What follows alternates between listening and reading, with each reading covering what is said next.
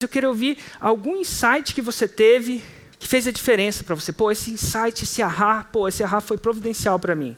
Ontem, quando você falou da organização, da marcação das datas, é, isso para mim ficou muito claro. Quando você não marca a data, você posterga. Você tende a procrastinar.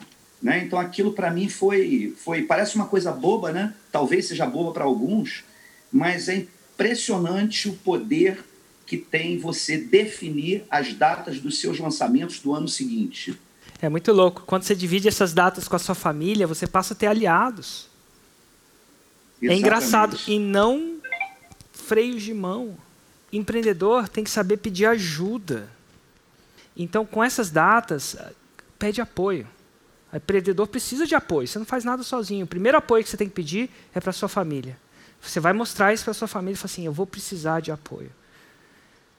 E é, e é muito louco isso, que a gente acha que a gente é generoso quando a gente dá apoio. Mas a gente descobre um outro nível de generosidade quando você permite ser apoiado, que é difícil para o empreendedor, né? ele quer resolver tudo nas costas, tudo sozinho. Né? Mas é a maior generosidade que você pode dar à sua família deixar eles te apoiarem.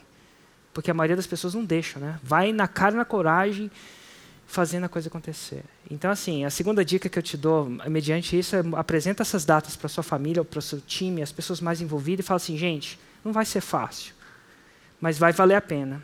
E eu preciso do apoio de vocês. Eu preciso do apoio. E eles vão te apoiar. É engraçado, a gente vai se surpreender de quanto apoio a gente tem quando a gente tem a generosidade de pedir um apoio.